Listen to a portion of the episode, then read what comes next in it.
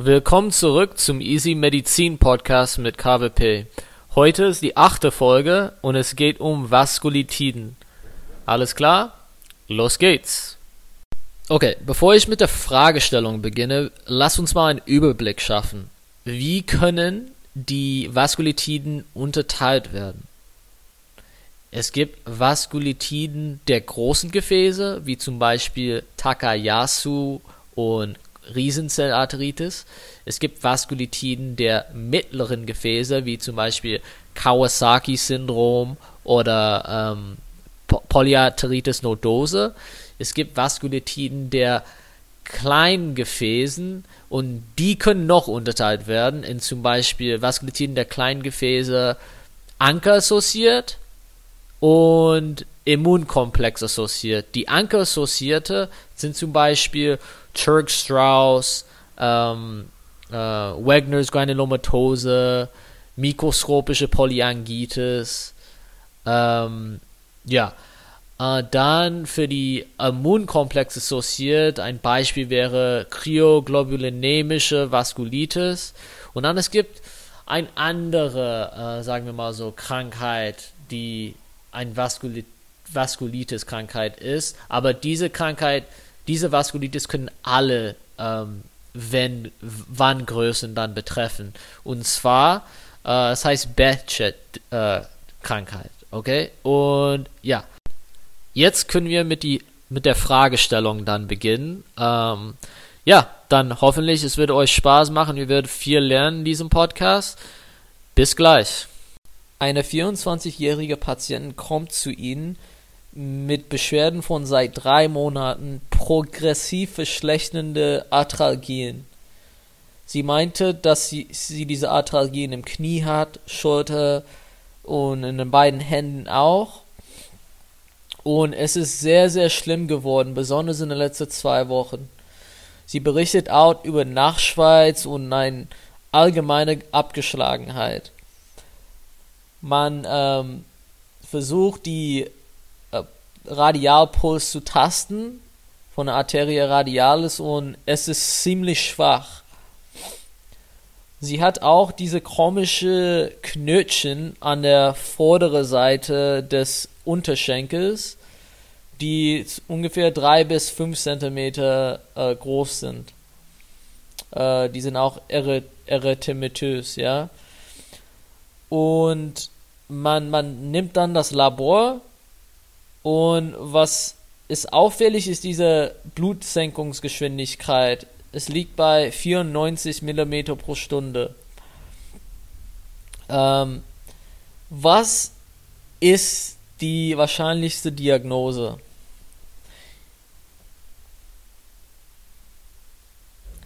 Okay, äh, die wahrscheinlichste Diagnose ist ein Takayasu-Arteritis. Diese Patientin ist 24 Jahre alt. Das ist erstmals ein Hinweis. Weil Takayusu passiert, also normalerweise es kommt zustande zwischen 15 Jahre alt bis 45 Jahre alt, okay? Und es ist eher bei Frauen vorhanden, okay, im Vergleich zu Männern. Und auch dazu ein Ori orientalischer Hintergrund, zum Beispiel Eltern kommen aus Asien oder sowas. Das ist auch ein Hinweis, für ein Takayusa-Arteritis, okay? Ähm, bei Takayusa-Arteritis ist ja diese Fieber und Abgeschlagenheit, diese allgemeine Schwäche ist kommt vor, also das ist normal und diese Arthralgien sind auch typisch, ja? Was wichtig ist, was ich euch gesagt habe in dieser Frage, war, dass diese ähm, Arteri also radialis, die Arterie radialis, der Puls war eigentlich sehr, sehr schwach. Und das kommt sehr oft vor bei Takayusa Arteritis. Es gibt sogar einen Spruch davor, dafür, okay?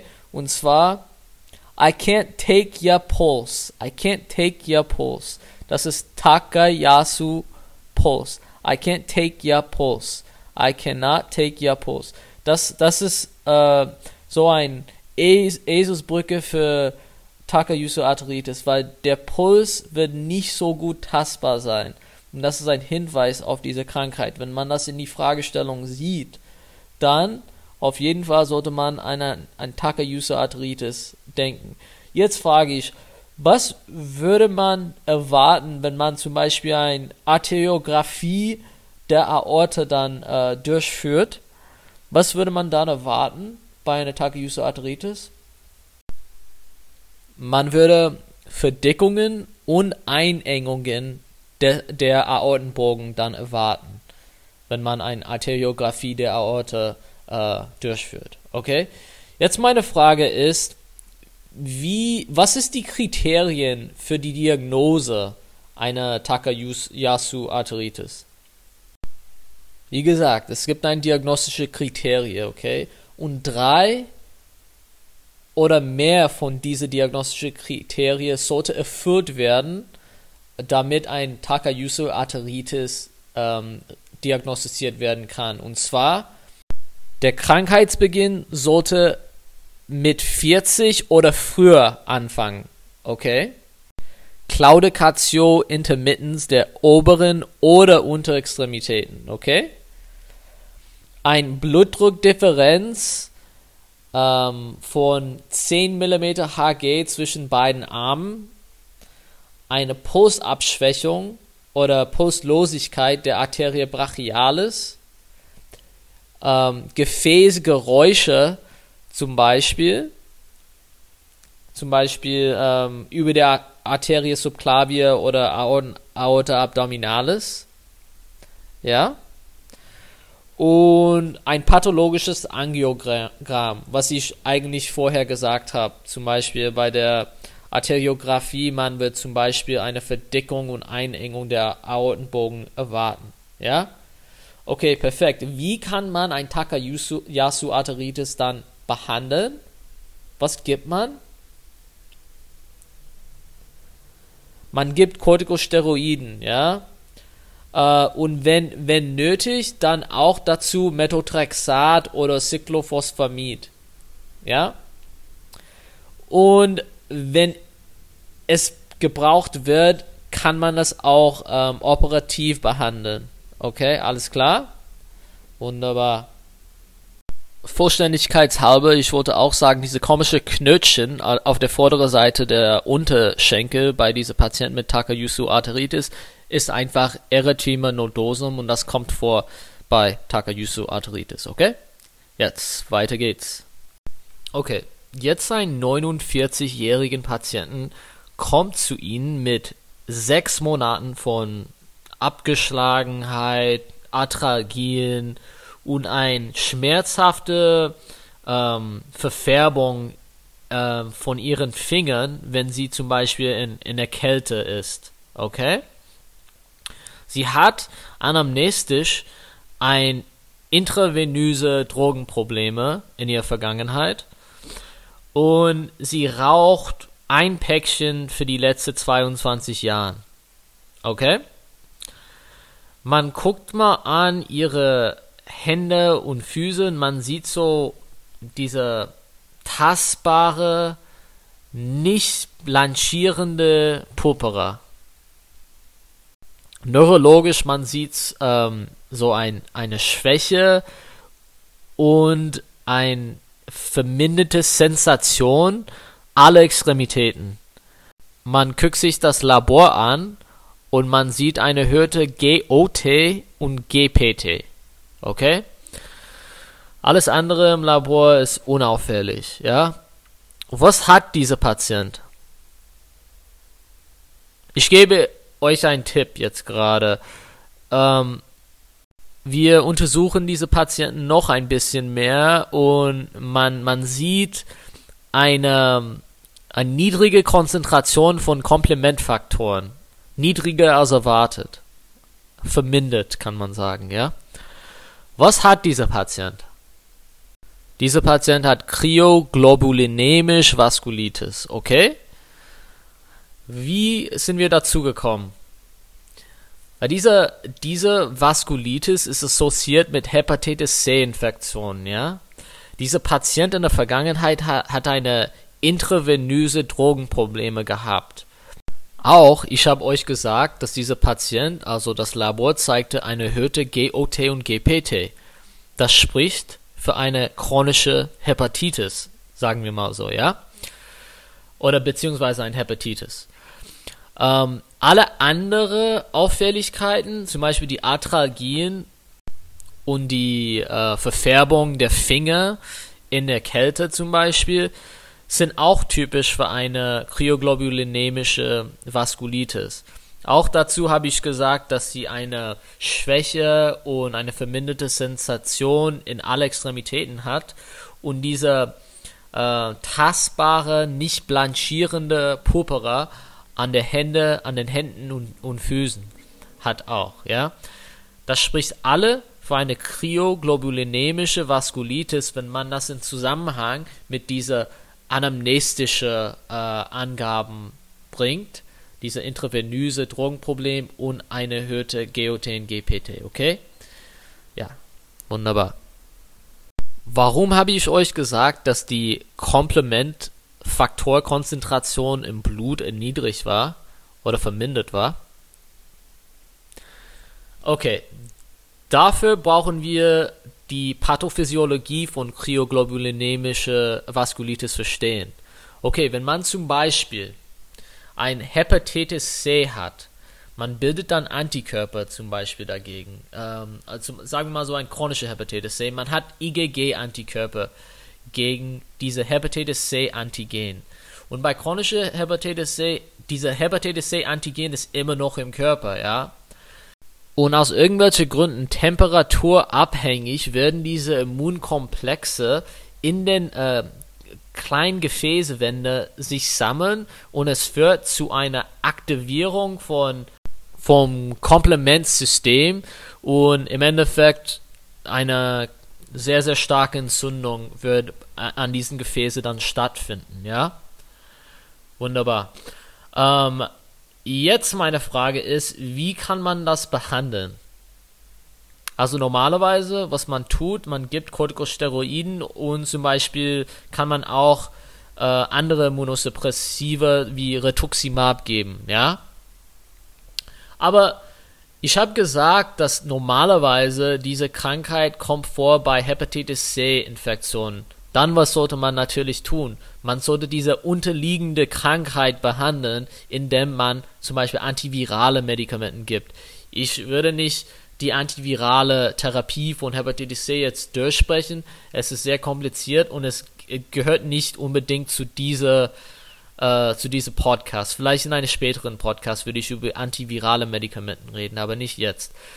Jetzt ähm, sagen wir mal so, dass bei dieser Vaskulitis, es, es, es kam zu einem sehr, sehr schweren Fall, wo es ist lebensbedrohlich geworden, äh, lebensbedrohlich worden. Was sollte man dann tun, abgesehen von dieser Immunosuppressive? Was sollte man auf jeden Fall noch tun, wenn es lebensbedrohlich wäre? Man sollte ein Plasmapherese machen. Das führt dazu, dass die Immunokomplexen äh, und auch einfach die Immunoglobuline würden rausgewaschen von dem Körper und auch sie werden dadurch danach weniger produziert. Der Mechanismus von dieser Reduktion, von der Produktion von Immunoglobulinen ähm, ist nicht bekannt, aber es kommt dazu. Wenn man ein Plasmapherese macht, die Immunoglobulinproduktion wird dann weniger. Okay? Jetzt, äh, ich will eine Assoziation bilden hier. Wenn man zum Beispiel äh, Rituximab gibt, oder andere Immunosuppressive, was sollte ma man bedenken? Was sollte man theoretisch dann tun? Man sollte eine Prophylaxe gegen Pneumocystis girovecii Pneumonie geben. Und zwar Clotrimazol. Okay? Man sollte an sowas denken, wenn man äh, der Patient im Immunsystem supprimiert. Ja? Clotrimazol wäre eine gute Idee ähm, bei immunosuppressive Gabe bei bestimmten Patienten. Okay, ich habe eine Eselsbrücke für diese kryoglobulinemische Vaskulitis und zwar kryoglobulinemisch cold precipital immunoglobulins ist assoziiert mit Hepatitis C. Also kryoglobulinemische Vaskulitis Cold Precipital Immunoglobulins. Das heißt, äh, ich habe gesagt, dass diese ähm, Ablagerung von Immunkomplexe bei kryoglobulinemische Vaskulitis ist temperaturabhängig. Normalerweise es passiert in der Kälte, okay? Daher kommt diese Cold Precipital Immunoglobulins und ist assoziiert mit Hepatitis C. Also denk mal an der, an der Buchstabe C, Kryoglobulinämie, ähm, Cold und Hepatitis C. Und wenn, wenn die äh, zum Beispiel, man, man sieht das in einer Fragestellung, dann kann man auf jeden Fall an kryoglobulinemische Vaskulitis denken. Ja, wunderbar, weiter geht's. Okay, ein 28-jähriger Mann kommt in die Klinik und beschwert sich in den letzten Jahren über fünf Episoden von schmerzhafte orale Ulzera zu haben. Und er hat auch ähm, zwei sehr schmerzhafte Ulzera in den Genitalbereich, das von sich selbst, aus sich selbst äh, abgeheilt haben, ohne Behandlung.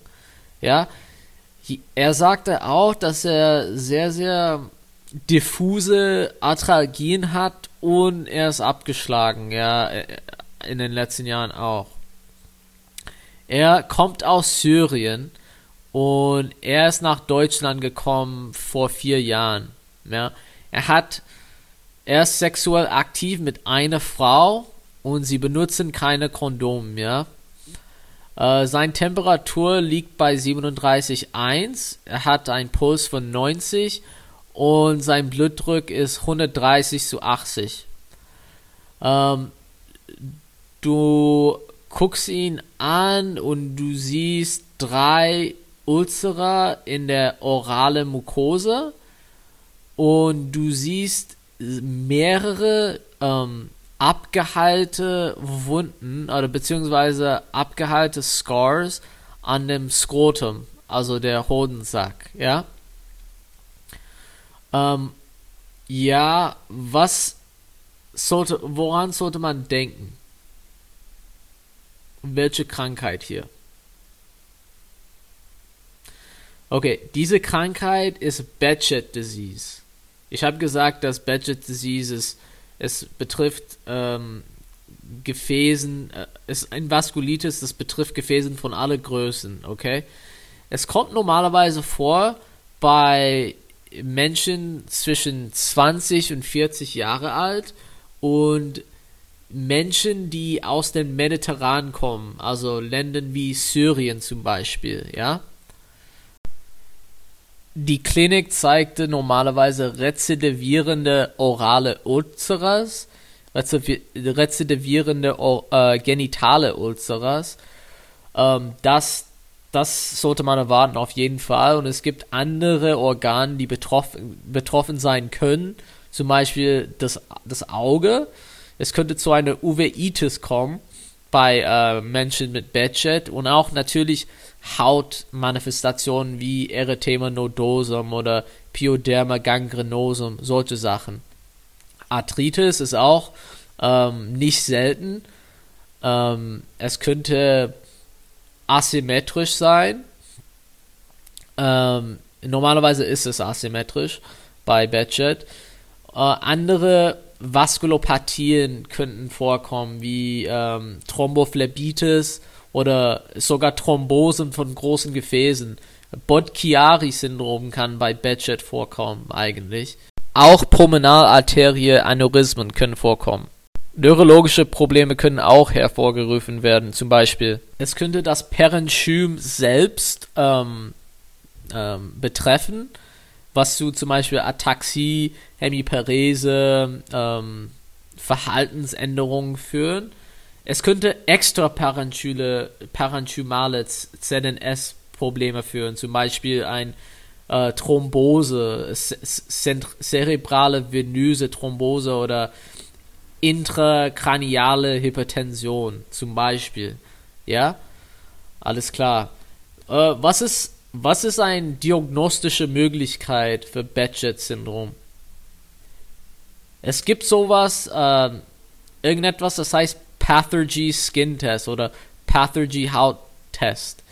Und was man macht, ist, man nimmt so ein Nadel und man sticht oder stecht diese Patienten die Haut ähm, und nach 24 bis 48 Stunden kommt man zurück und man, man erwartet ein Pappel oder ein Pustel, ja, nach 24 bis 48 Stunden mit einer Tiefe von 5 mm, ja. Wenn das so ist, das ist eine positive Pathergy Skin Test und das erwartet man bei ähm, Bedshed-Syndrom, ja. Es gibt ein Eselsbrück dafür, Eselsbrücke, und zwar Pathergy, ja. So P in Pathergy für Positive Pathergy Test. A in Pathergy für Aphthis äh, Ulcera im Mund, Aphthis. T ist für Thrombose. Ich habe gesagt, dass es zu einer Thrombose führen kann wie Budd-Chiari-Syndrom. Erinnern Sie sich daran?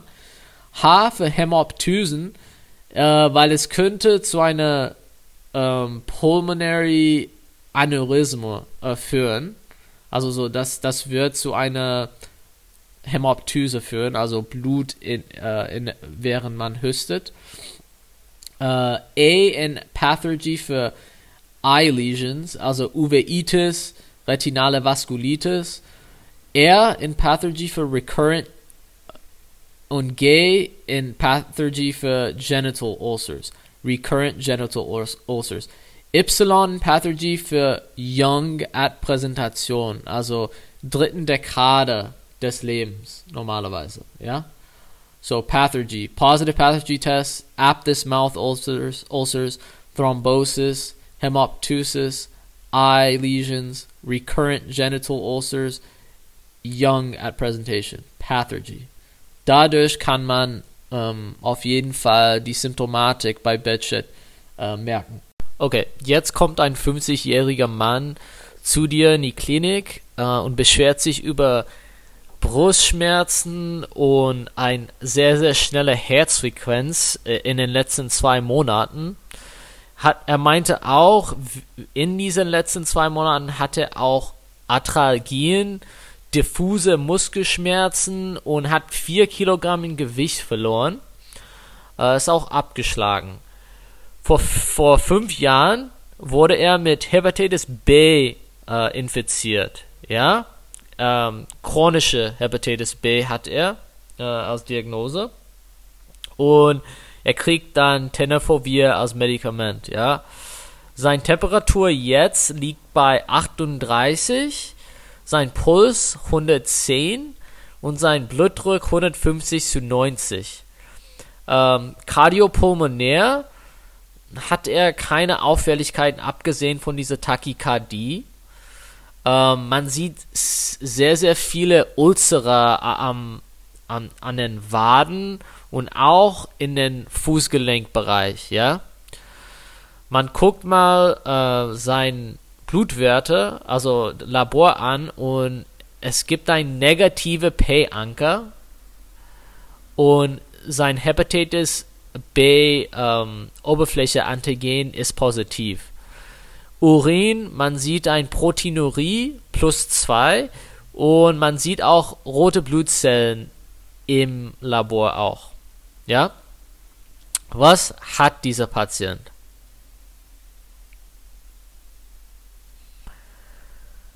Okay. Ich habe gesagt, äh, dass er eine chronische Hepatitis B-Infektion hat. Okay. Welche Vaskulitis hat einen Zusammenhang oder gibt es einen Zusammenhang zwischen dieser Vaskulitis und chronischer Hepatitis B-Infektion? Das ist Polyarteritis nodose. Okay? Polyarteritis nodose. Ähm, ich, ich habe auch gesagt, dass die kardiopulmonarische, also kardiopulmonärische äh, Examination, es, zeigte keine Auffälligkeiten, abgesehen von dieser Tachykardie. Polyarteritis nodose normalerweise hat äh, es bereitet keine Probleme in der Lunge. Also es wird keine Lunge-Auffälligkeiten geben, bei pulmonarische Auffälligkeiten geben, bei Polyarteritis nodose. Das ist ein anderer Hinweis äh, in dieser Fragestellung. Ja, das, das zeigte oder das richtet dich nach Polyarteritis nodose. Okay? Sehr gut. Wunderbar. Und bei Polyarteritis nodose, ähm, pathophysiologisch, es gibt normalerweise eine transmurale äh, Entzündung der Wand der Arterie. Okay, also transmural, das heißt alle Schichten von der Arterial äh, der Wand wird dann betroffen, ja. Okay, sehr gut. Ähm, was für eine andere Klinik sollte man erwarten? Ich habe gesagt, diese nicht spezifische ähm, Symptome wie Gewichtsverlust, Arthralgien, ähm, ist, kommt normalerweise vor bei Polyarteritis nodose. Was wird typischerweise betroffen bei Polyarteritis nodose? Die Niere. Und ich habe gesagt in der Fragestellung, dass er rote Blutzellen im Urin hat und er hat auch ein Proteinurie. Die Nieren sind normalerweise betroffen. Ja. Und die Koronargefäßen würden auch betroffen regelmäßig. Uh, ungefähr 35% von Patienten mit Polyarteritis nodose ähm, haben Koronararterienprobleme und es erhöht die Wahrscheinlichkeit, an einem Myokardinfarkt zu, zu leiden. Ja. Und natürlich diese Hautmanifestationen, okay, was ich gesagt habe, er hat Ulcere an den Waden äh, gehabt und auch in dem Fußgelenkbereich, ja. Es kann auch neurologische Probleme bereiten, wie Polyneuropathien, zum Beispiel Mononeuritis multiplex oder, oder sogar ein, ein Stroke, ein, ein, ein Schlaganfall. Ja? Okay, wie kann man das behandeln? Typischerweise gibt man Corticosteroide oder Cyclophosphamid. Ähm, wie gesagt, wenn er eine Hepatitis B-Infektion hat, natürlich sollte man das behandeln mit Antivirale. Was ist eine Eselsbrücke für Polyarteritis nodose? Die Eselsbrücke ist PAN, P-A-N. Pulmonary Artery not involved. Panmurale Inflammation oder Entzündung der Wand der Arterie. Und Pan ist oft assoziiert mit Hepanitis B. Hepanitis B. Ja?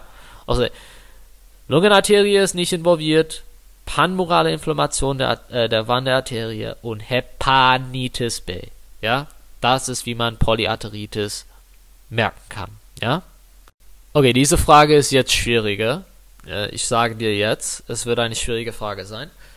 Ein 53-jähriger Patient kommt wegen ein seit einem Monat hat er produktive Husten mit bluttingiertes Sputum, okay, Hämoptysen, sagen wir mal so. Also durch den, ähm, was er rausspuckt, ist blutig, sagen wir mal so. Seit einem Monat. Hat auch Myalgien, äh, hat Dyspnoe, er ist abgeschlagen in diese Zeit. Äh, hatte auch zwei Kilogramm verloren in den letzten zwei Monaten. Temperatur ist normal, Puls ist 98 ähm, Respirationsrate ist 22 oder Atemfrequenz ist 22 und der Blutdruck liegt bei 152 zu 98, ja. Ähm, man sieht viele äh, tastbare Erythem erythematöse, nicht blanchierende äh, Läsionen an der unteren Extremitäten beidseits. Ähm, die Labor oder das Labor zeigt ein Kreatinin von 2,1 und in der Urin sieht man ein Proteinurie und sehr, sehr viele ähm, Erythrozyten im Urin. Sogar diese Erythrozytsedimenten sieht man auch. Okay? Ähm, man nimmt ein Biopsie von, den, von der Niere und es gibt Inflammation oder Entzündung der Arteriolen und die Kapillaren ohne Granulome ähm. Okay, es gibt keine Granulome in der Biopsie. Okay, das ist die Frage. Was ist das denn? Was für ein äh, Vaskulitis hat das verursacht?